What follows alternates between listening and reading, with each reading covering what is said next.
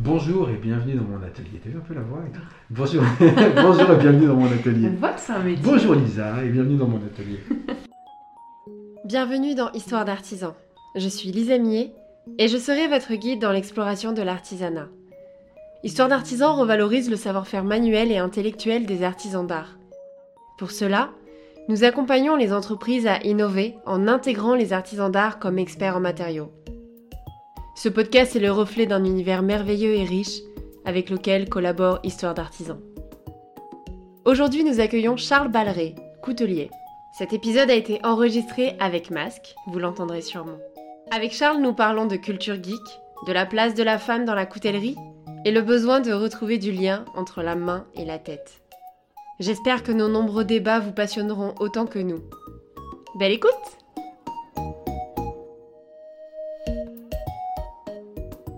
Bonjour Charles et merci de m'accueillir dans ton atelier. Très beau, hein en, plein, en pleine période de Covid. Oh, bah oui, Ah, oui, oui, je suis ravie d'avoir une excuse pour sortir de chez moi. Et moi qui suis en fermeture administrative, je suis grillé. Non, je suis en semi-fermeture administrative. Mais tu peux toujours produire. Abs- Absolument. Oui, Donc en temps de production, je peux être ouvert. voilà. Pour recevoir pour les ateliers, par contre, c'est juste pas possible. Mais c'est pas le cas. Donc bienvenue quand même. Eh bien, eh bien merci Charles. J'ai euh, mis un petit rituel en place depuis quelques épisodes. Ah, oh, c'est, oui. oulala, Oui, mon dieu, mon dieu. c'est euh, de parler des préjugés de ton métier. Ah, ah bah Donc- tiens, bah, j'en ai pas mal sur le sujet. Oh, mais Charles Oui, attends. Ah non, hein. Oh non, hein. Si, si, ça y est. Tu l'as mis en silencieux? Non, non, je pourrais le mettre en silencieux. Là, je l'ai juste mis en tais-toi. Alors attends, bouge pas, je vais mettre en silencieux. J'ai besoin de mettre mes lunettes quand même pour ça. Euh, gna gna gna, gna gna gna. Moi j'ai mis en mode avion, hein, au moins. Ah oui, c'est ça, c'est ça, c'est ça. Mode avion, mais il est où ce con de mode avion? Ah, le voilà, mode avion. Voilà sa réaction, il fait blic blic. Bon, hop, Très bien. oui, ça y est. Donc, je reprends. Euh, Charles, ça fait plusieurs épisodes que j'ai mis en place un petit jeu de début d'épisode. C'est de parler de tes, des préjugés qu'on peut avoir sur ton métier. Ah, ok, pas les préjugés que moi j'ai, les préjugés Non. que les gens ont sur le métier. Oui, exactement. Ok, ok. Et donc j'en ai noté, j'en ai noté quatre. Vas-y, Et tu vas me dire Oui. si c'est Vrai ou faux si c'est vrai ou faux. Donc je te dis si les préjugés sont vrais ou si les préjugés sont faux. Exactement. Ou, Et ou tu si- expliques pourquoi les Ok, préjugés ok, sont ok, vrais ou très faux. bien. Vas-y, envoie. Donc le premier préjugé qu'on peut avoir, c'est un coutelier ne fabrique que des gros couteaux. Ah, euh, je vois où est-ce que tu veux en venir avec cette histoire de couteau. Euh, non, non, c'est pas vrai. Je sais, je sais. Alors, moi, j'ai jamais entendu parler de ce préjugé-là. J'ai un autre préjugé, mais on verra si tu l'as énuméré. Euh, moi, en tout cas, euh, je considère pas du tout ça comme ça. Alors, déjà, primo, parce que je suis phobique des couteaux au départ. Non, mais je te jure, les grands couteaux de trucs de psychopathe, genre euh, Chucky, les trucs, les trucs, ça m'an- ça m'angoisse. Donc, euh, déjà, euh, voilà. Gros couteaux de cuisine. Les gros couteaux de cuisine et tout, sur, tu sais, les grands trucs. Ouais. Voilà. Après, en même temps, je suis déjà allé dans des salons de coutellerie et c'est vrai qu'il y a pas mal de couteliers qui fabriquent des, des, des, des- grands couteaux, Hmm. des couteaux d'homme, tu sais, parfois, demandes si c'est pas pour découper du buffle. Euh, moi, j'ai fait un petit parisien qui a un couteau pour couper le sauciflard et le fromage, qui n'a pas d'autre prétention que ça. Et que j'ai même fait avec une lame de marin, avec une lame vers le bas, parce que c'est moins perforant que les autres couteaux. Parce que je suis phobique au départ des couteaux. Je voulais pas un truc qui soit associé au côté arme, quoi, tu vois, euh, au côté euh, négatif, la connotation un peu négative, en plus euh, maintenant, que peut avoir l'objet couteau. Je voulais être sûr que, et je l'ai appelé le, le couteau du gentleman de l'apéro pour être parfaitement sûr que sa destination était claire pour tout le monde. Enfin, tu vois, voilà. C'est pour le saucisson, C'est- tout. C'était sensiblement ce que je voulais exprimer. Absolument. Donc, ils fabriquent tous des. euh, non, en tout cas, moi, non. Euh, Très bien. moi, Donc, c'est un ouais, vrai préjugé. euh, c'est un, euh, c'est un vrai préjugé. C'est ouais, c'est vrai, c'est vrai, absolument. Euh, le deuxième préjugé, c'est le coutelier ne fabrique que la lame du couteau. Bah non, bien sûr que non.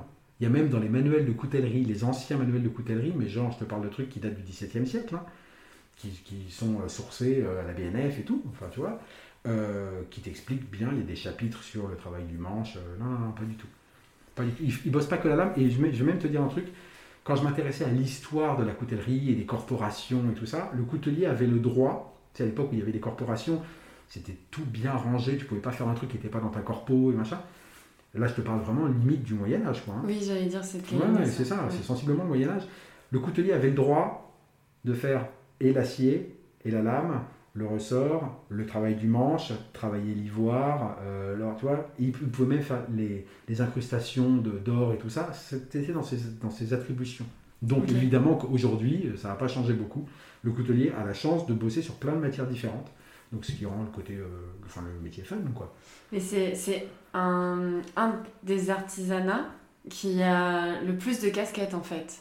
Euh, ouais, ouais, parce que la, la ferronnerie est très axée sur le métal, pas nécessairement le fer d'ailleurs, enfin ni l'acier. Ils font très souvent du laiton, enfin tu vois, il y a plein de choses plus euh, plus euh, plus élaborées que juste les les grandes rampes d'escalier, quoi. Je sais plus comment ça s'appelle. Bon voilà. Euh, et euh, en effet, euh, l'ébénisterie, la menuiserie, tout ça, ils bossent que le bois. Donc ouais, on a on a plusieurs casquettes. On fait un peu de plein de trucs Ouais. en tant que coutelier, tu vois.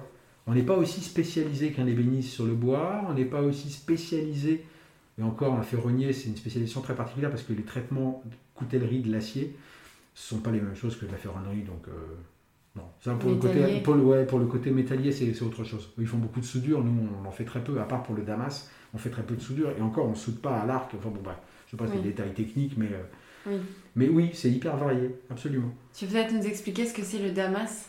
Le damas, euh, l'acier damas, c'est du feuilletage d'acier, c'est-à-dire c'est de l'acier qui, euh, à la forge, est soudé. C'est des aciers de nuances différentes que tu soudes ensemble, que tu étires et que tu replies, comme de, comme de la pâte feuilletée, quoi, euh, que tu fais en cuisine, quoi. Enfin, moi, je sais pas la faire en cuisine, mais en coutellerie, je sais la faire. Euh, et c'est, du feuilletage d'acier, et après, quand tu le révèles à l'acide, les, les différences, comme tu as mis des aciers de nuances différentes, ils vont être bouffés par l'acide d'une façon différente, donc tu vas avoir des motifs qui vont apparaître. Voilà. Ok.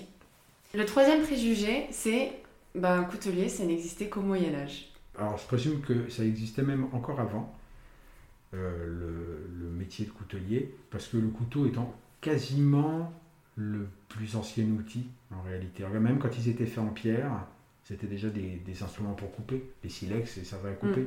C'est quasiment de la coutellerie, mais de la coutellerie en caillasse, quoi, tu vois. non, mais c'est vrai, oui, oui, oui. c'est l'outil le plus vieux du monde, quasi, quoi. hein.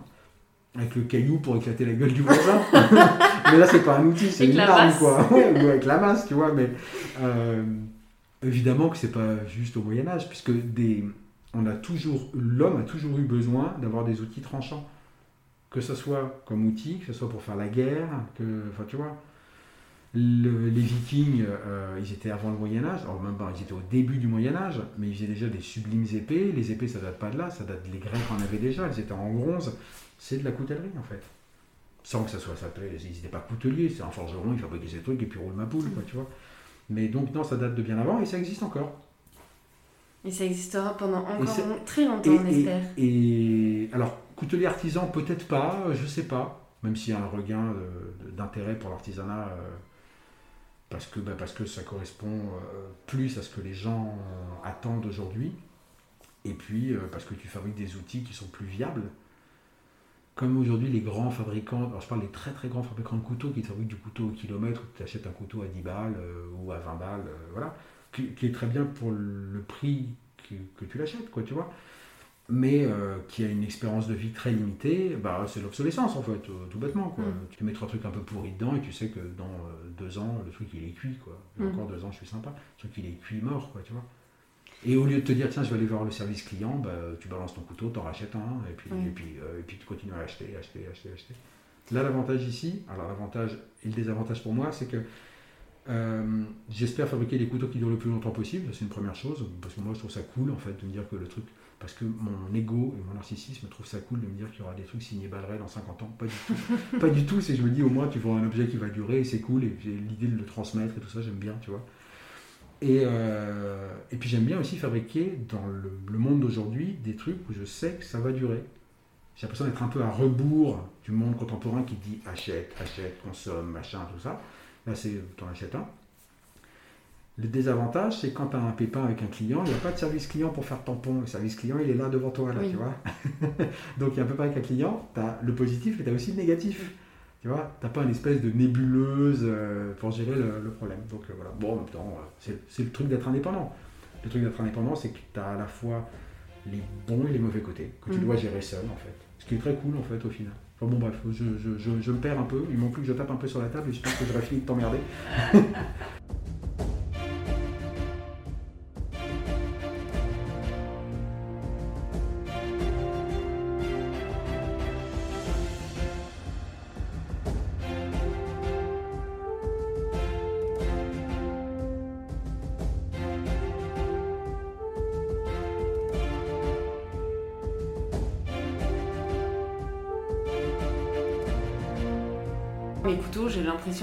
se. C'est quoi le terme? Que quand t'as besoin de les affûter. Euh, Ils sont désaffûtés? Oui, oui. Ils coupent plus, quoi. Oui, j'ai l'impression que de- très très rapidement, ils coupent plus. Ouais. Euh, Est-ce que c'est c'est parce que la lame est mauvaise ou... Non, c'est que y a, il y a- déjà la qualité de l'acier peut jouer. Euh, Il y a l'intensité de l'usage si tu l'utilises souvent, parce que tout s'use. Enfin, je veux dire, c'est pas moi qui l'ai inventé, c'est Aristote, quoi, tu vois. Mais euh, tout s'use. Tu es obligé de faire réaffûter tes couteaux. Si tu les fais réaffûter plus souvent ou trop souvent, ça peut être un problème de l'acier. D'accord. Sauf si tu l'utilises comme psychopathe non-stop, à ce moment-là, c'est normal, quoi. Tu vois, c'est Ouais, pour découper les corps que je c'est suis. l'usure. c'est- Les corps, c'est pas- les os, c'est chiant, mais c'est c'est tout à fait normal. Tu sais, les, les pros, les, euh, les restos, les bouchers et tout ça, ils les font affûter quasiment tous les 15 jours, quoi. Tu vois Mais en même temps, c'est leur outil de travail perpétuel. Ils coupent, ils coupent toute la journée, donc. euh, Tu, tu- tu fais le test, en fait. Tu fais le test sur l'ongle. Regarde.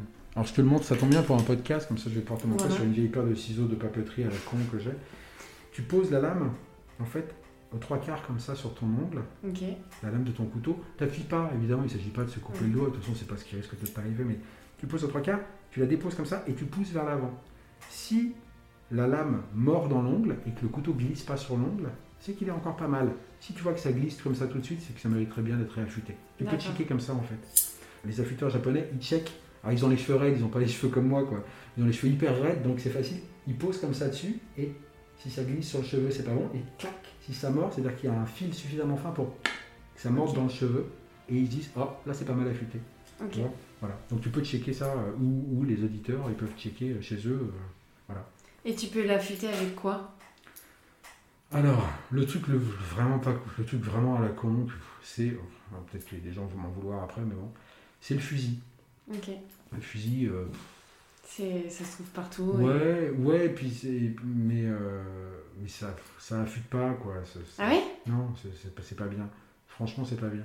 J'ai pas d'action dans les compagnies anti-fusil, euh, Oui. pas du tout. ouais, c'est pas ça du tout. Le, mieux, franchement, ça demande un coup de main, mais après, euh, c'est un investissement qui va 60, ça coûte 70 balles. T'achètes les pierres à affûter, tu sais, euh, qui font à peu près 20 cm de long, comme ça, sur euh, peut-être 10 de large, qui font 3 d'épaisseur. Et c'est des pierres à eau.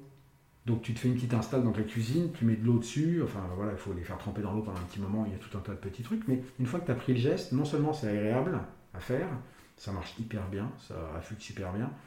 Euh, C'est joli aussi, non? C'est assez beau. Non, puis en plus, tu as les mains dans la flotte, le, le son de l'affûtage est hyper agréable, enfin franchement c'est hyper... Moi j'aime bien, c'est assez reposant en fait. Alors évidemment c'est moins euh, rapide que de foutre un coup de fusil, mais ça affûte la pierre, le fusil non quoi. Oui. Il affûte rien du tout. D'ailleurs ce qui arrive très souvent c'est que les gens euh, la question que tu me poses là sur, ce- sur l'affûtage, le problème du fusil, il y a plein de gens qui disent Ouais, je comprends pas, le fusil avec mon fusil, ça marche pas. Et Ah, bah oui, euh, oui, c'est normal, c'est pas fait pour ça. En fait, ce qui se passe, c'est que tu donnes un petit coup comme ça, en fait, ça amenuise l'angle de ton tranchant. C'est-à-dire que plus tu as d'angle dans ton tranchant, plus c'est coupant. Oui. Ok? Donc, le fusil, il fait que travailler un tout petit peu au bout comme ça, mais il y a un moment, si tu veux refaire un angle bien sur un tranchant, tu es obligé d'enlever de la matière, tu obligé d'enlever de l'acier. Donc, il faut un outil qui permette de dégraisser l'acier. Le fusil ne peut pas faire ça.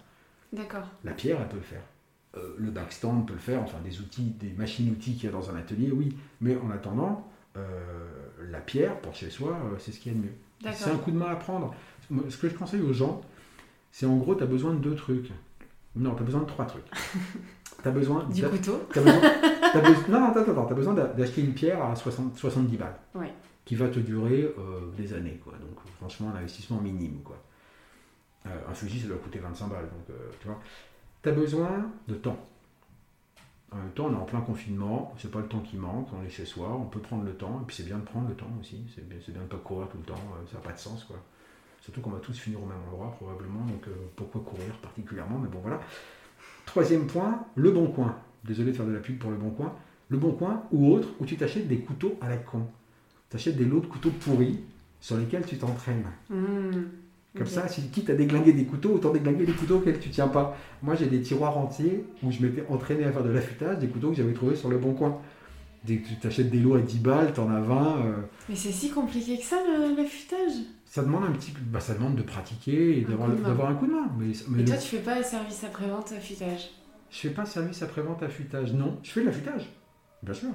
Tu pourrais proposer pour euh, je vous fais euh, 10 euros votre couteau, je vous l'affûte. Mais je fais pas ça. Je fais euh, 30 centimes le centimètre de lame affûtée. Ok.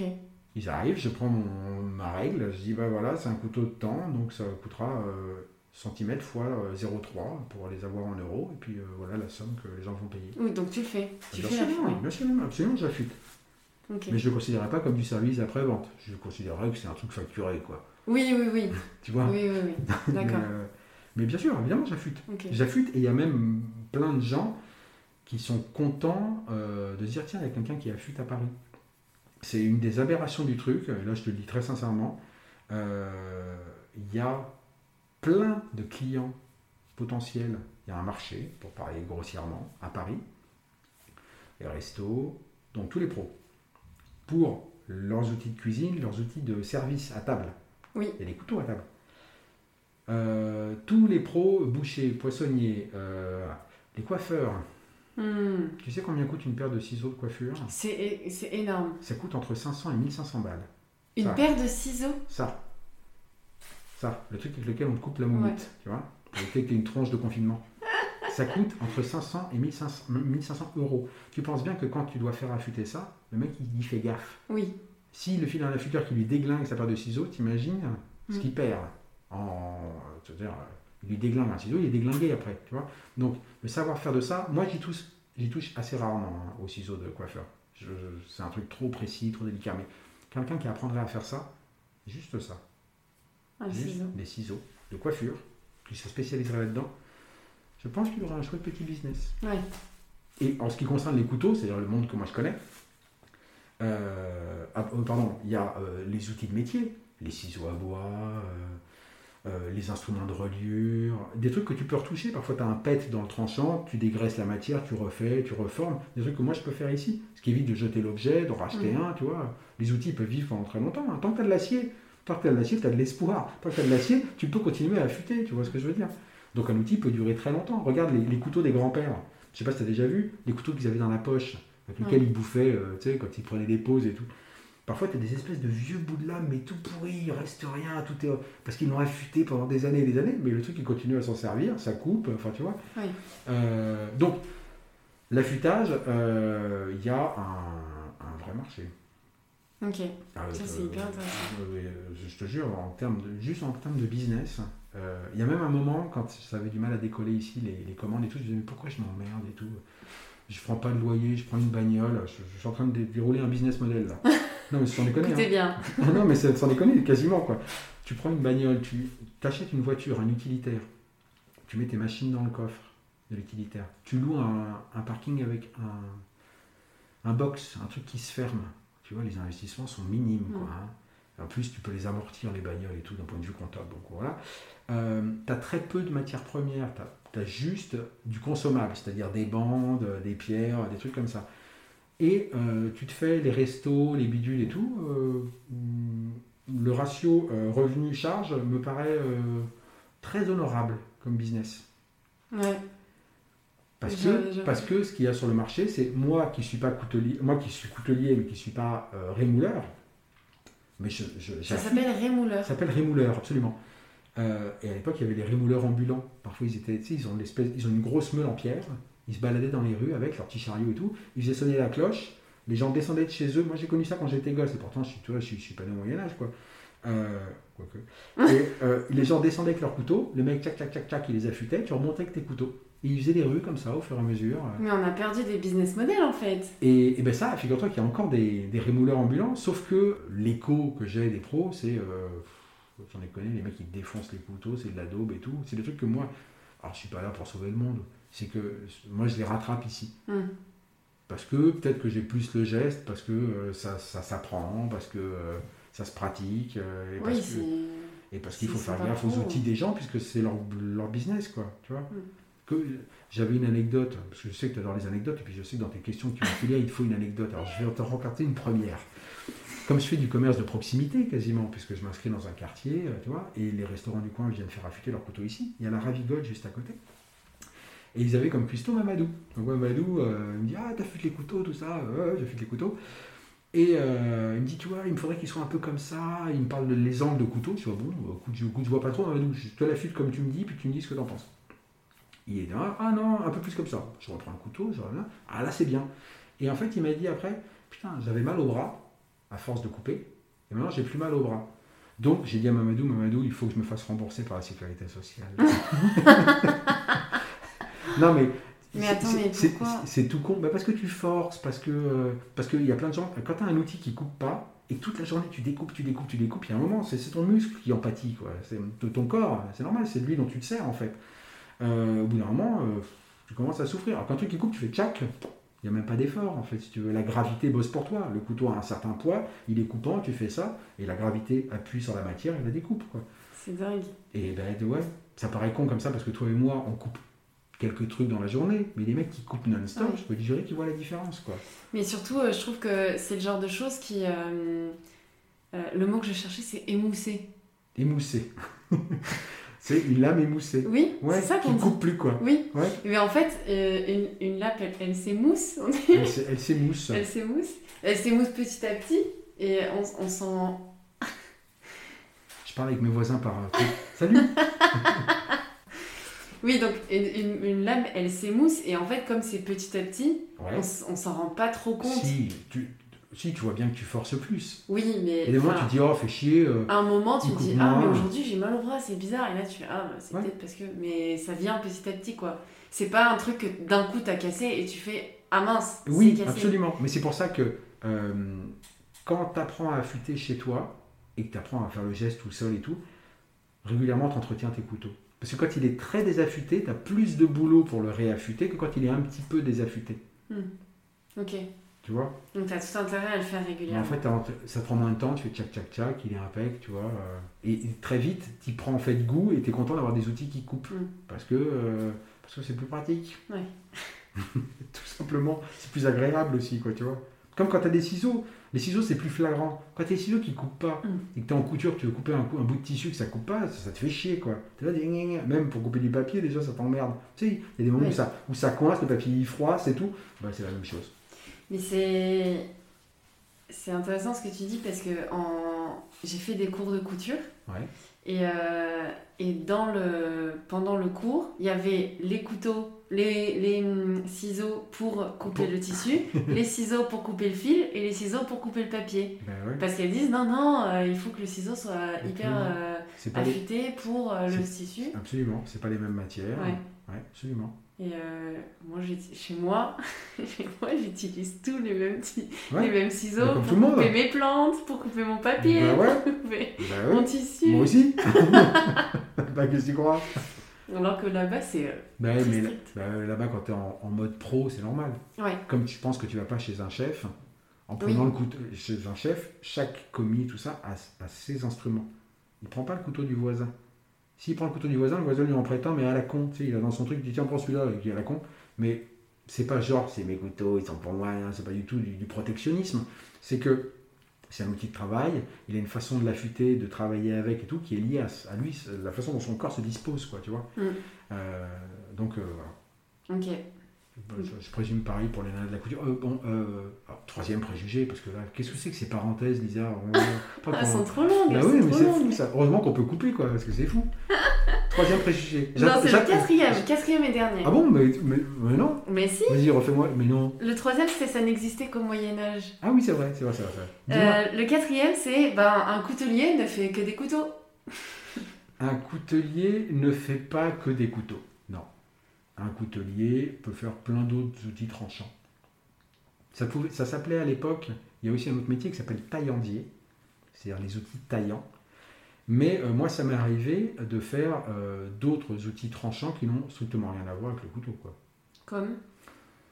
Alors, je sais plus comment ça s'appelle. J'ai fait ça pour un de mes voisins artisans qui avait un ancien outil. Donc, il est ornemaniste, c'est-à-dire qu'il il sculpte le bois pour faire des ornements.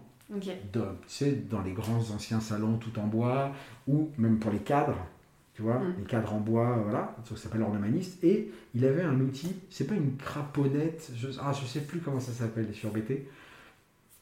Donc c'est un espèce de petit, un espèce de petit ciseau à bois où, où tu tires comme ça et t'enlèves des tout petits copeaux de bois.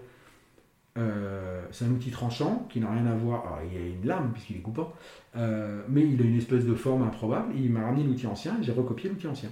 Et lui me dit, tu vois, ce serait bien si le manche était un peu plus long sur celui-là, donc j'ai modulé pour que ça corresponde à ce que lui voulait. Que ça soit telle longueur, tel truc et tout. Donc j'ai fait ça, j'ai fait des, petits couteaux pour un plumassier qui est... euh, c'est ça s'appelle des couteaux à friser et des couteaux à parer, je crois, qui sont des outils pro, en fait, euh, des plumassiers. Qui, Julien, Julien, ouais, je crois, qui est euh, au viaduc, viaduc des Arts. Qu'est-ce que j'ai fait d'autre? Couteau à huître, le couteau à huître, c'est un couteau. J'ai pas fait de ciseaux, c'est très très, euh, c'est très particulier les ciseaux. C'est vraiment, euh, ouais, c'est pas du tout la même musique, quoi.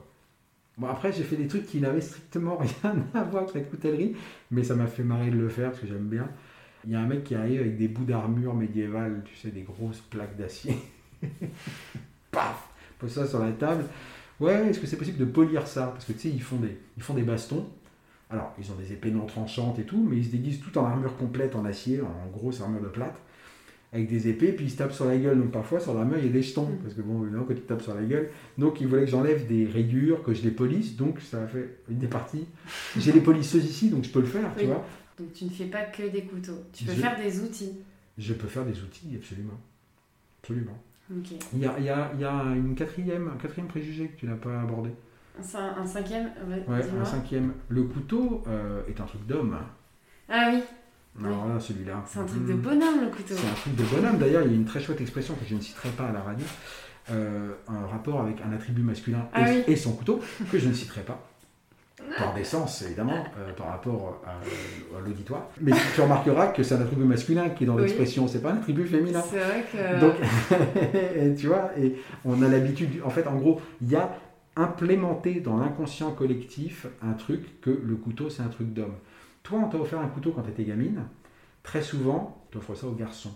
Oui, Je- donc, je pense qu'il y a dans le couteau une symbolique du pouvoir, comme dans l'épée, il y a une symbolique du pouvoir chez les rois. Le pouvoir, c'est pas les femmes qui doivent l'avoir, tu sais bien. bah oui, bah non, c'est pas possible. c'est un grand débat contemporain et, et moderne que non mais non, mais non, c'est pas possible. hein. Donc inconsciemment, c'est un peu installé comme ça. C'est-à-dire que moi je regarde quand tu fais des ateliers. Alors déjà, très souvent, il y a des noms de nanas en réservation et c'est des barbus qui débarquent. Donc je sais que c'est pas les nanas qui viennent. Au bout d'un moment, au début je me dis ouais cool, il y a plein de nanas qui vont venir Ouais. dans les ateliers. Rien du tout, rien du tout. Donc préjugé, le couteau est un truc d'homme. Évidemment que euh, c'est pas du tout mon point de vue sur le sujet. Euh, un outil n'est pas genré, quoi. Surtout que le couteau est un truc d'homme, sûrement, mais malheureusement, ou heureusement, qu'importe, c'est pas le sujet non plus. euh, c'est souvent les femmes qui font à manger dans les foyers, C'est ce que j'allais dire. absolument, et elles font pas ça avec des fourchettes.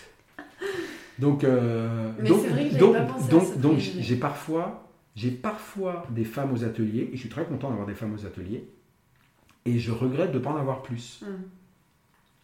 Et j'ai même eu une fois, mais c'était vraiment exceptionnel, j'ai eu une fois une nana dont c'est le mec qui lui avait offert l'atelier, et elle est restée en couteau pliant. Alors, en couteau de table, ça m'arrive d'avoir quelques femmes, mais c'est pas du tout la majorité, j'en ai connu, ça représentait un quart de la, de la population euh, qui fréquente l'atelier. Couteau pliant, ça fait 1%. Hmm. Je dis, tu regardes l'expression l'expression dont on parle, euh, il est parti avec sa et son couteau. Euh, tu vois bien que ça concerne que les hommes, quoi. Ouais. Tu vois, tu vois, donc... euh, Amis féministes, détournez cette expression. Je ne vais pas moi la détourner aujourd'hui, vous la détournerez comme vous voulez. Le- Non mais tu vois, c'est pas, c'est pas du tout anodin. Ouais. Euh, et je pense que c'est lié à la symbolique du pouvoir. Très intéressant, c'est vrai que j'avais pas pensé à ce. Moi, je à pensais que c'était le premier que tu allais me. Tu vois, parce que pour moi, c'est Oui, le premier parce qui me vient à plus, euh, l'esprit. j'ai une tendance un peu féministe, alors j'aurais dû penser, mais non. Et Oui, mais enfin, euh, puis moi, je parle d'expérience par rapport aux Ouais. gens que je vois, et pour le moment, je me dis, mais t'es quand même bizarre cette histoire. Hum. Ça, plus quand je vais au salon de coutellerie où je vois 99% de couteliers, Ouais. très peu de coutelières.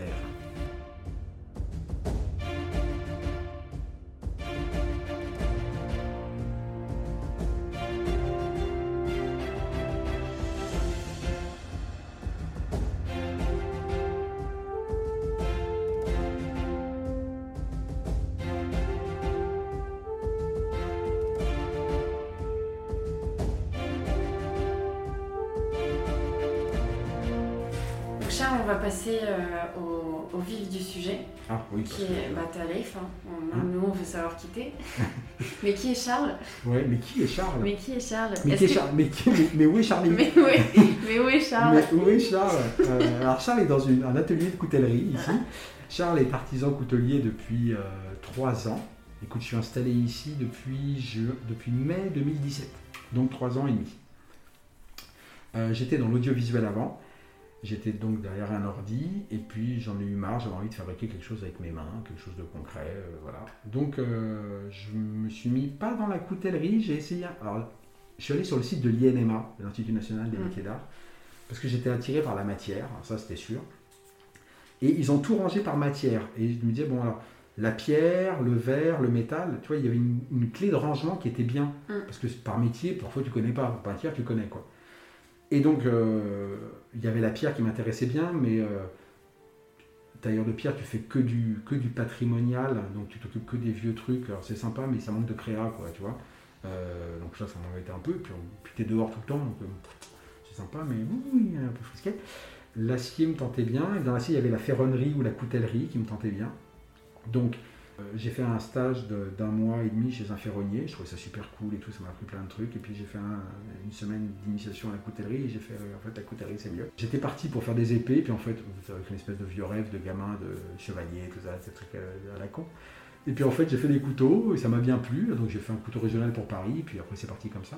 J'ai fait un Kiss Kiss Bank Bank pour vérifier que cette histoire de couteau me faisait pas marrer que moi, mais que c'était quasiment moins pour lever de l'argent que pour sonder le marché, en fait, pour, euh, Ah, par- pour parler ça. grossièrement. Oui. C'est-à-dire en me disant, bon, j'ai fait le petit parisien, youpi, ça me fait marrer les vaisseaux de Star Wars, euh, tu vois, tous les trucs, les conneries, quoi.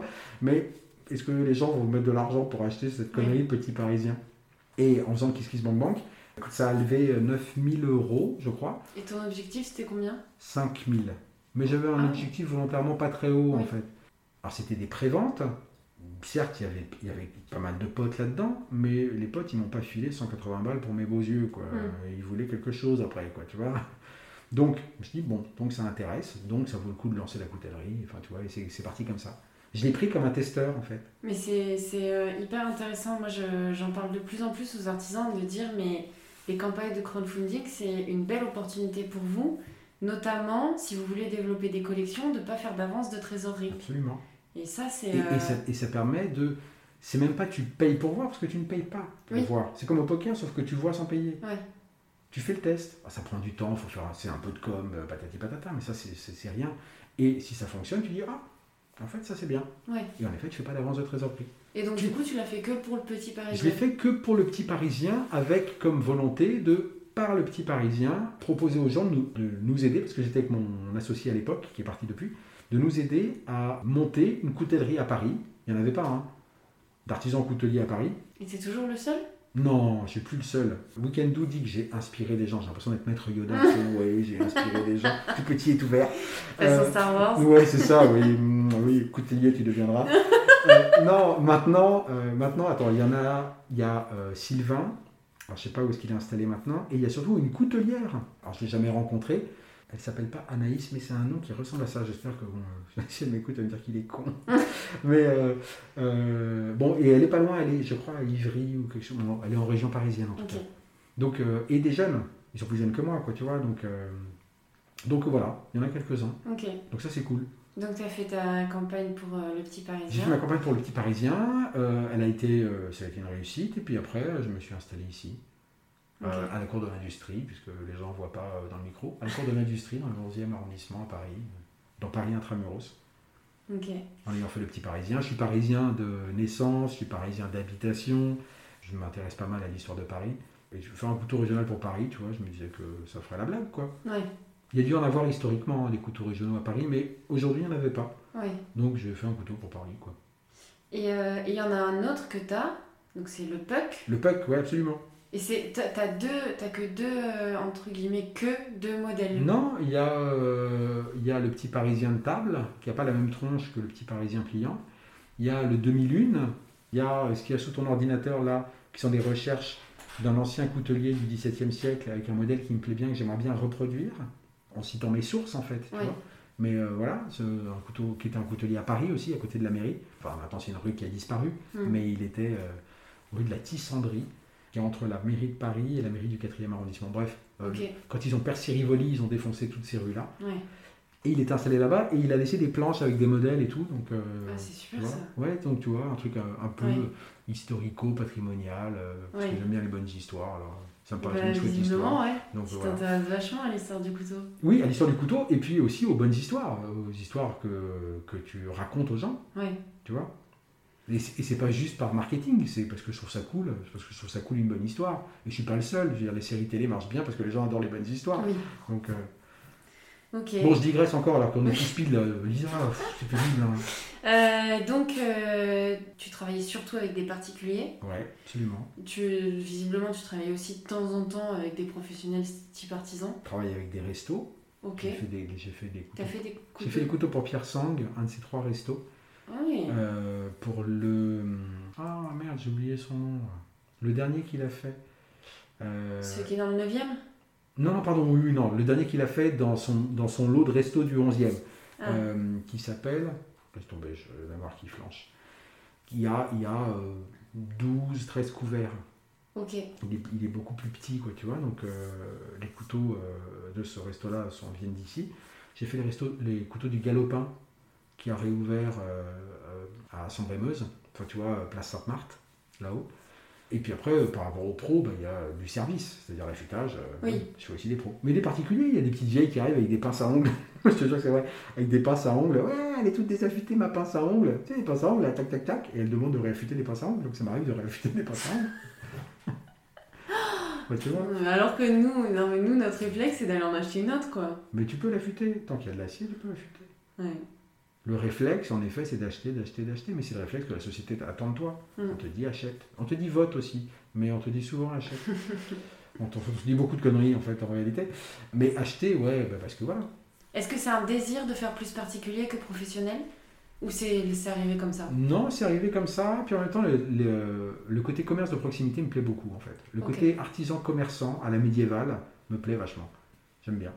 Parce que le côté que artisan, t'es dans ta grotte, tu te grattes les dessous de bras et tout, je peux pas être comme, je suis pas comme ça. J'ai pas foutu comme ça.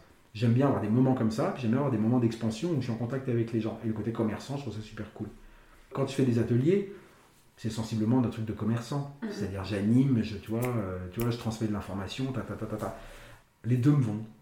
J'aime bien faire. Je- Je, trouve que les deux sont importants, pour moi en tout cas. Mhm. Tu vois Et tu sais à peu près dans ton chiffre d'affaires euh, combien représente le particulier et combien représente le professionnel?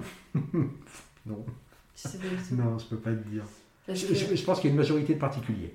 ok. Ouais, ouais. Euh, alors après, précisément, je peux pas te dire. mais- Parce que c'est sûr qu'il y en a, y a plein d'artisans qui disent euh, alors oui, dans les faits, le particulier reste le moins rentable parce que, euh, ben, parce que tu peux faire moins de marge. Ouais. Mais euh, il n'empêche que c'est des gens où, quand ils viennent vers l'artisan, souvent ils ont des histoires à raconter. Et si toi t'aimes les histoires, ben, c'est les en fait, les artisans qui adorent, qui adorent travailler avec les particuliers, c'est des artisans qui disent Mais moi j'adore qu'on me raconte l'histoire de tel objet, de pourquoi il est important pour euh, cette personne. Et, euh, Ben, parce que je pense que c'est des artisans qui ont un côté commerçant, c'est-à-dire qui aiment aussi le rapport avec les gens, ouais, que tu as beaucoup moins avec les pros. oui, Les pros, c'est des questions de, de- tu vois, les devis, machin, les factures bidules, tout est tout bien rangé. Quoi. c'était cadré, ouais. Tu vois, t'es payé à 30 jours, à 60 jours, 90 jours. Le particulier, t'es pas emmerdé avec ça. Quoi. Oui. Le particulier, il a une demande. Tu lui fais voir l'atelier, tu lui présentes les matières, tu mets tout, t'étales tout, il dit ah ça j'adore, qu'est-ce que tu penses tu, tu- Qu'est-ce que tu penses si on combinait ça et ça? Tu, tu discutes le bout de gras sur chaque truc, tu vois, mais tu lui présentes l'intégralité de ce à quoi il peut euh, prétendre. Mm, mm. Et puis tu peux faire des propositions, tu dis tiens, ça j'aime, il dit oh non, j'aime pas, t'as raison, t'aimes pas, pas de problème, et ça, qu'est-ce que t'en penses? Ben Voilà, à la fin, il a l'objet que lui, il veut. Émotionnellement, parce que je te parlais de la valeur émotionnelle de l'objet couteau, peut-être parce que c'est un objet qu'on a dans la poche, parce qu'en France, il y a de la transmission, ce que je te racontais tout à l'heure, il y a de la transmission du grand-père qui offre le couteau, tu vois, il y a un truc familial, émotionnel. Avec les particuliers, tu l'as, ce truc émotionnel. Euh, du haut de mes 46 ans d'aujourd'hui, je suis très content d'avoir ça. Mm. Et quand il vient chercher son couteau, il est content du truc, du couteau final, parce que ça correspond à ce que lui voulait. Et il repart, il me donne un chèque parce qu'il est satisfait du truc qu'il a, et puis la messe est dite, quoi. Oui. Enfin, je c'est fini, quoi, tu vois. Ça y est, hop, voilà. Et ben, je trouve que ce circuit court de satisfaction est pas mal. Moi, j'aime bien. Tu vois C'est assez simple, Oui. euh, c'est assez rudimentaire. Moi, je, je trouve ça cool. Et, Et, ta... et le rapport humain me plaît aussi, évidemment. Et ta communication, euh, elle s'est faite comment? Elle s'est faite au bouche à oreille?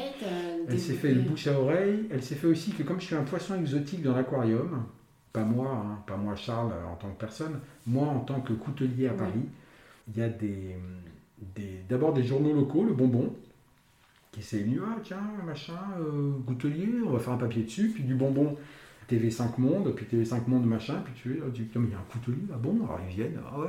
Donc tu as des télés qui viennent, donc tu fais le, tu fais le marsouin à la télé, tu racontes tes salades, c'est une forme de com, quoi, tu vois. Ça, ça. dans l'audiovisuel, donc tu dois avoir l'habitude. Ouais, c'est-à-dire que les- caméramans trouvent que je- n'y a pas besoin de faire deux, trois prises, quoi. Je- Ouais. En général, je fais une prise, j'ai raconté mes conneries, et puis c'est fini, quoi, tu vois. Et puis ça me fait marrer, en fait, j'aime bien, parce que narcissiquement, c'est agréable, primo, et en plus, tu sais que tu es un peu le poisson du mois. Oui. Tu sais bien que le mois d'après, il y aura un nouveau poisson, tu vois ce que je veux dire Donc, il y a un côté un peu drôle là-dedans, un peu dérisoire, en fait, que moi j'aime bien, quoi. Je trouve ça... Ah, je vous ai vu à la télé, monsieur. Tu dis, ah ouais, bon, bah écoutez, euh, super. Il va falloir changer de programme quand même, hein, parce que il ne faut pas regarder n'importe quoi, madame. Tu vois, bon. Non, mais les, les reportages qui ont été faits, et sur la cour, parce que j'aime bien aussi que les gens viennent ici, comme ça je mets en valeur la cour, parce que je trouve que c'est un endroit sublime, et puis il n'y a que des artisans, enfin tu vois, c'est un super climat en plus pour bosser, et, euh, et, euh, intellectuellement, créativement, quoi. Je, je sais même plus ce que je Lisa, bon, c'est pas grave. Les reportages qui sont faits. Oui, les reportages étaient très chouettes, ils étaient vraiment super. Oui, c'est vrai que. Et, et pas juste en mise en valeur de moi, hein, mais mise en valeur de l'environnement et tout, je trouve vraiment qu'ils étaient vraiment très très bien. Il y en avait un sur France j'avais 3 qui était vraiment super, sur Je sais, je sais Paname, ça s'appelle, qui était sur le quartier. Ils ont fait un truc, ils ont fait une boîte de transformistes, ils ont fait la cour de l'industrie, ils ont fait le Bonjour Madame en face, qui est un café féministe. Et c'est ouais, ils avaient un portrait un peu, tu vois, euh, à la fois traditionnel et puis un peu rock'n'roll du quartier, qui était assez amusant, un point de vue qui était marrant, surtout pour du France 3, quoi.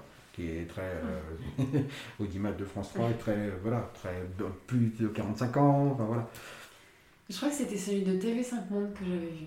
Peut-être bien. Il y avait un, un- Qui est un sorti gros en reportage. 2018. Ou- ou- Ouais, un truc comme ça. Oui. Oui, absolument. Je Absolument. crois que.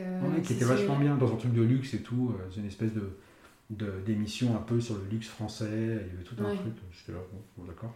C'est chic Il y avait Hermès à côté. Je me disais, ouais, super. Enfin, voilà, oui, c'est assez drôle aussi. Ma grande déception, c'est de ne pas avoir été interviewé par Télérama. J'adorerais être Ah, interviewé par Télérama. J'aurais plein de trucs débiles à leur raconter, ça va être super. Genre la création du petit parisien, tu sais, blablabla, tout ça. Malheureusement, ils sont toujours pas venus, mais bon, Télérama, si vous m'entendez, venez. Peut-être un jour. Bah, c'est pour ça. jour. Eh bien, on va passer à l'anecdote. Ah, oui, l'anecdote. La fameuse Oui, anecdote. oui, m'as alors dit, j'en ai une l'anecdote. très Mais non, j'en ai une super, écoute. Euh, Tu m'as pas spoilé en- encore. en Non, plus. bah non, t'as vu un peu ce sens du teasing, quoi, incroyable. J'ai fait du pole dance quand j'étais ado. Euh, donc, figure, je fais des ateliers ici. Mes créas sont inspirés, parce que c'est ma culture, de la culture des formes de la culture geek. Donc, le petit parisien, n'en déplaise à Télérama, et n'est pas inspiré par les couteaux de- des nôtres, euh, l'histoire de Paris. Il s'avère que ça s'est recollé comme ça et que c'est très bien, mais c'est pas du tout le truc, c'est un vaisseau de Star Wars. Le Puck, il m'a été inspiré par un super-héros de Marvel. Donc, quand il y a des ateliers, je leur raconte l'histoire, hein, comme je te l'ai raconté tout à l'heure. Voilà, j'ai fait le petit parisien, euh, parce que vaisseau de Star Wars, patati patata. Je raconte la fausse histoire, euh, genre, hum, oui, c'est une lame de marin en hommage aux nôtres. euh, Tu vas peut-être la raconter la fausse histoire. Parce Alors, que moi, his- je l'ai eu, mais. Ah oui, pardon, la fausse histoire, c'est que le petit parisien ayant une lame de marin, je raconte, en, en assumant de dire que c'est une fausse histoire, c'est un mensonge, je raconte que sa forme de lame de marin est un hommage aux nôtres qui était une corporation de marchands. Qui, alors pour le coup, ça c'est vrai, hein, il y a vraiment les notes ont existé. Il y a un pilier des notes au musée du Moyen-Âge à Cluny-la-Sorbonne. Euh, en hommage aux nôtres qui étaient des, commerçants et des navigateurs sur la Seine. C'est d'ailleurs leur bateau qui est sur le blason de Paris depuis le XIVe siècle, au moins. Donc tu vois, ça, ça, ça, symbolise Paris. Donc il devait être assez puissant. Hein. Ça symbolise Paris depuis cette époque-là. En hommage à ces mecs-là, j'ai fait une lame de marin. Ça, c'est la fausse version. La vraie version, c'est qu'il y avait un vaisseau de Star Wars dont le profil me plaisait beaucoup, d'un jeu vidéo des années 90 que personne ne connaît à part moi, et que, parce que figure-toi, quand je dessine ça, mais ça serait pas dans l'épisode 4, euh, le vaisseau de machin, je dis non, non, non, non, non, non. et bon, tu vas comprendre, je vais en arriver à l'anecdote. Donc, il y a ce truc de Star Wars, et le Puck m'a été inspiré par un super-héros de Marvel, d'un groupe de super-héros que personne ne connaît. Mais personne. C'est vrai qu'en regardant le Puck, je ne vois pas. Et non, mais. Et pourtant, j'en connais un peu. Hein, et bien, figure-toi que. Il y a une, euh, une fille de Weekendo qui m'appelle et qui me dit Mon père s'est inscrit à un atelier, euh, voilà, est-ce qu'il peut venir avec sa corne de cerf pour faire le manche? Je dis Ben viens, qu'il vienne avec, et puis on voit euh, quand il a si c'est travaillable ou pas. Parce que ça dépend de plein de, plein de données, savoir si elle est suffisamment dense, bref. Et un type arrive, il a 65 ans, et je lui parle du puck, je parle du Puck aux, quatre personnes qui sont en face de moi. Je dis, ouais, bon, le Puck, c'est un super-héros de Marvel, euh, un groupe que personne ne connaît et tout. Puis il me dit, ouais, c'est la division Alpha. Je dis, putain. Et il me dit, dans la division Alpha, il y a machin, bidule, les trucs Il me cite les putains de super-héros qui sont dans la division Alpha. Un type de 65 ans, donc il a 20 ans de plus que moi, et un putain de vieux geek, quoi. Et je me disais, mais c'est merveilleux, quoi. Un mec, il sait ce que c'est, il connaît le Puck, le super-héros, putain. J'étais sur le cul, quoi. Ah, j'étais, c'est devenu mon pote instantanément. Toi et moi, on, a, on a Non, mais on a parlé de Marvel pendant toute la putain de journée, quoi. Et l'autre, l'autre mec qui était un nouveau retraité aussi, de 65 et des poussières, c'était un fan de Star Wars. Donc, j'ai passé une journée admirable. Ah j'ai parlé de Star Wars et de Marvel toute la journée, c'était trop cool, quoi. C'est ma meilleure vie. Ah, c'était... Meilleure que la ah, naissance de mes enfants. Je suis sorti, j'ai fait, ouais, c'était super, c'est sûr. Ah, mais je suis, je suis tombé dans ses bras, j'ai fait, ah, super, tu connais Puck, c'est super, c'est, voilà. Donc voilà, ça, mais ça c'est une anecdote qui n'a pas grand chose à voir avec le métier réellement, ça, c'est humainement. Non, mais c'est la, une anecdote sur les rencontres. Absolument. Comme quoi, ah bah ça, ouais, euh, comme quoi tu penses que tu es complètement dans ton monde et complètement à côté de la plaque. Oui, en fait, non. Et d'ailleurs, bien souvent, je dis Puck, mais bon, un groupe que personne ne connaît, et puis les gens ils disent pas, euh, dis-nous qui c'est, ils disent oui, c'est bon, on connaît pas, puis ouais. nous la peur, on s'en fout quoi en fait. Oui, c'est Marvel, allez. Puis... Ouais, c'est ça. Et voilà, donc ça c'est vraiment la, la dernière anecdote vraiment chouette quoi. Très belle anecdote.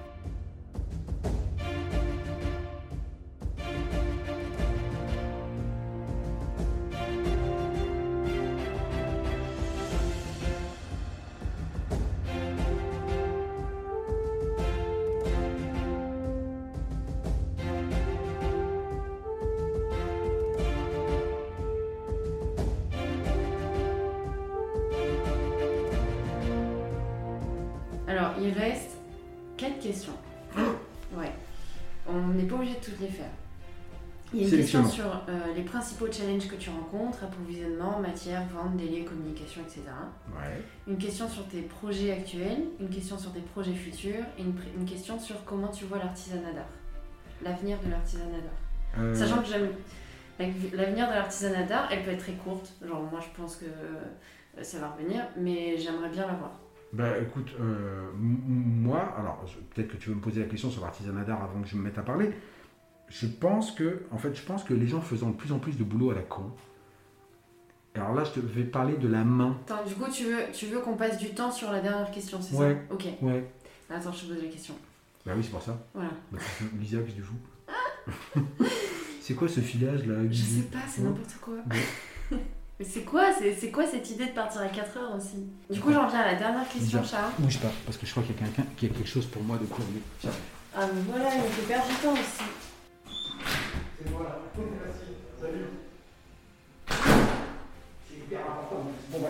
Ça a collé Hein?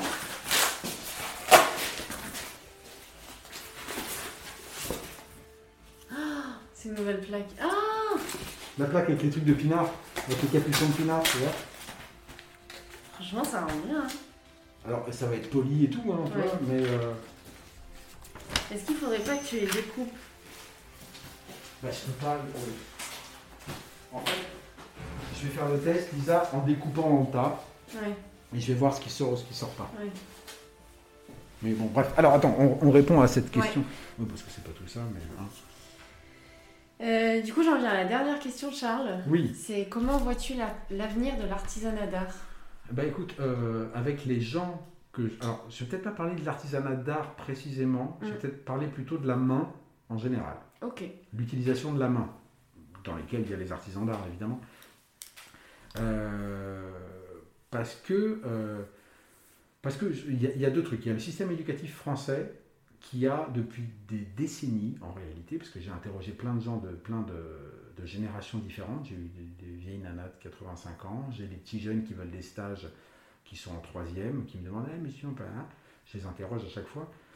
Il y a toujours, dans l'éducation française, un mépris pour la main que moi j'ai connu quand j'étais au collège, que très probablement tu as connu quand toi tu étais au collège, même si on est une génération, euh, on, a pas mal d'années d'écart, qui est, si t'es pas bon, en troisième par exemple, on va t'orienter vers un métier manuel. Donc la main, c'est pour les caves. C'est ça le message qu'on transmet. Ce mépris pour la main est très dommageable, parce que primo, la main n'est pas à mépriser, la main est un outil absolument admirable, de précision, de, de sensation, de sensibilité. Enfin, c'est fou ce que l'homme peut faire avec ses mains.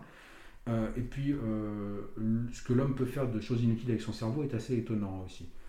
En revanche, euh, et, puis, pourquoi séparer de choses qui n'ont pas à l'être, quoi?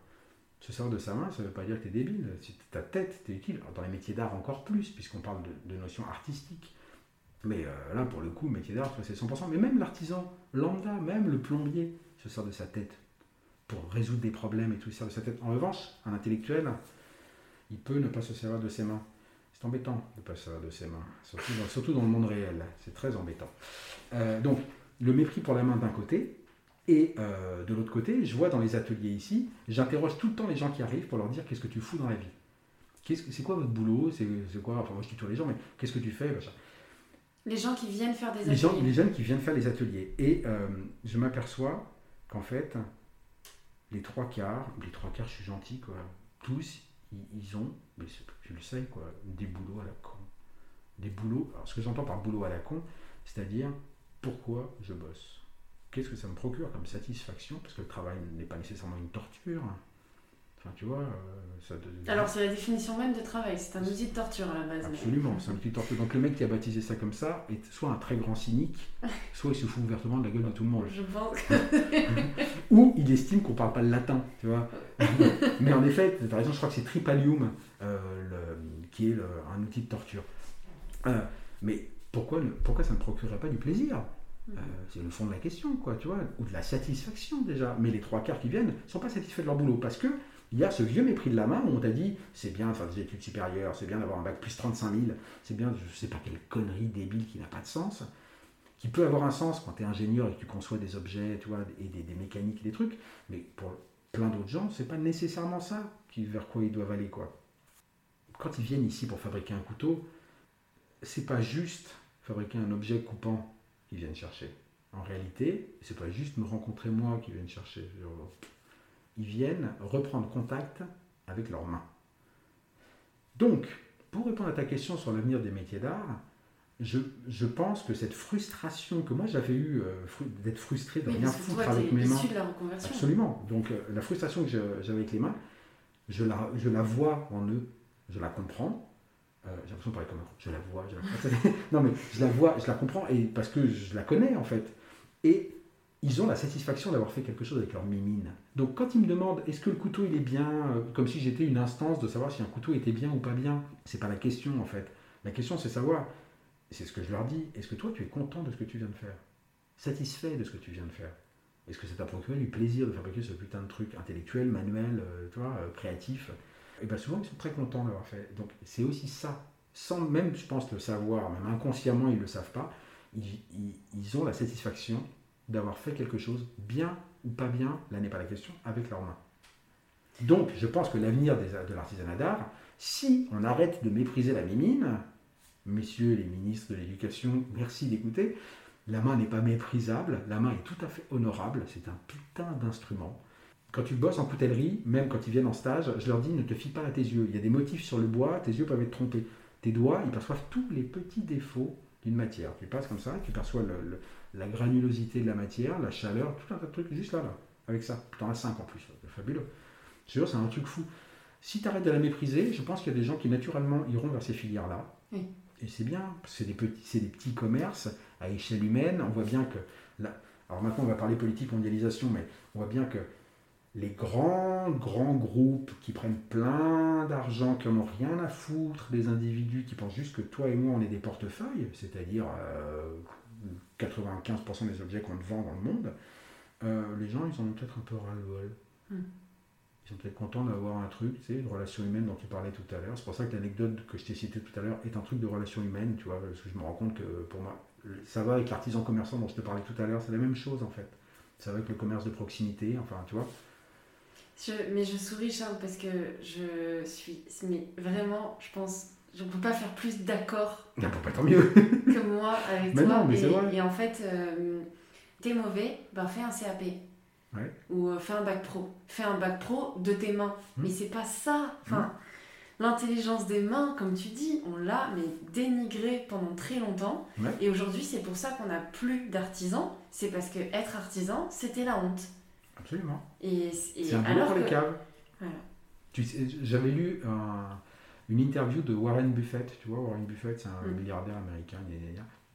Il, est, il a été invité dans une grande université américaine et dans le département euh, commerce de l'université américaine en question. Et il se met devant tous les, tous les jeunes loups là, qui sont prêts à, à vendre des trucs, euh, qui pensent en termes de business model et patati patata. Il leur dit Ce que vous apprenez ici, c'est de la merde en fait. C'est de la connerie. Devenez plombier. C'est ça qu'il leur a dit à tout le parterre de gars là. Alors c'est de la provoque, évidemment, mais c'est pas inintéressant. Ça veut dire que on est bien d'accord que tant que tu auras besoin d'un tuyau pour faire passer l'eau ou un gaz ou n'importe quoi d'un point A à un point B, tu auras besoin d'un plombier.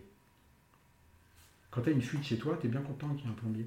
Donc tu peux être plombier, être très content. En plus, tu es indépendant, tu gères ton business comme tu as envie. Tu fais du commercial, tu te sers aussi de tes mains. Et là, je te parle pas d'artisanat d'art. L'artisanat d'art, c'est très noble et tout ça. Mais juste l'artisan. Moi, je ne me considère pas comme un artisan d'art. Je me considère comme un artisan, c'est déjà bien. Le artisan, c'est déjà pas mal. C'est-à-dire, à partir du moment où tu transformes la matière première avec tes mains, Oui. tu es considéré comme artisan. Donc, tu vois, Warren Buffett, euh, Oui. derrière la provoque, il y a un truc très pragmatique qui est c'est bien d'apprendre tout ça, mais euh, le plombier. euh, Ça reste quand même. enfin, C'est-à-dire que tant qu'on n'arrivera pas à les faire, mains, pas- tant qu'on n'arrivera pas à transporter l'eau avec la pensée, c'est-à-dire Oui. sans tuyau, par télékinésie, pense qu'on aura toujours Ou besoin. de faire un robot qui est capable de faire euh, le travail d'un plombier. Ce qui, je pense, est loin d'arriver. Ben ouais, parce qu'il va- il, il devra résoudre tout un tas de problématiques que les Mm. plombiers ont à faire, c'est-à-dire comment est aménagé l'appartement. Attends, putain, là il y a un truc, là il y a machin, comment je vais faire pour passer ça? Il y a, il y a que, pour l'instant, à moins que l'intelligence artificielle devenait tellement développée qu'elle puisse gérer ça, la capacité d'improvisation, c'est-à-dire comment gérer les embûches. Et quand tu vois les vidéos des robots et tout, comment ils gèrent les embûches, je pense que le plombier a encore de beaux jours Oui. devant lui. Je pense aussi. Voilà. Alors qu'il y a des robots qui savent faire des docs Excel tout seuls. Ben c'est bien, c'est Voilà. très chouette, Voilà. c'est bien, on va pouvoir vider les bureaux comme ça. Voilà. C'est parfait. Euh, Euh, Li- Li- Lisa, est-ce que, est-ce que, est-ce que, est-ce qu'on est bon? Oui, on est Il va falloir que je file. Pas de souci. Et ben, merci beaucoup, Ben, Charles, je t'en prie. pour ce, pour ce moment très agréable. On a parlé féminisme, on a On parlé parlé politique, de on a parlé capitalisme, on a parlé un peu coutellerie aussi. Oui, un peu. On a parlé Star. Wars, tout va bien. On a, on a réglé, tout- on a réglé tous les problèmes, tout est bon, c'est réglé. Tant que tu as communiqué sur les, sur les points importants pour toi. Ben voilà, donc, qu'on je communiqué Enfin, je- j'ai dit ce que- des conneries que j'avais à dire. voilà. Et ben, trop bien. Merci beaucoup, Charles. je t'en prie. Et puis à bientôt. Ben ouais, bientôt. Merci beaucoup pour votre écoute. J'espère que l'histoire de Charles vous aura inspiré. Vous pouvez continuer de m'aider à faire découvrir les histoires d'artisans au plus grand nombre en mettant une note sur iTunes et en vous abonnant sur votre plateforme de streaming préférée. Comme d'habitude, je publie régulièrement des photos du travail des artisans sur Instagram. Donc n'hésitez pas à vous abonner pour découvrir leur métier en images. À bientôt avec une nouvelle histoire.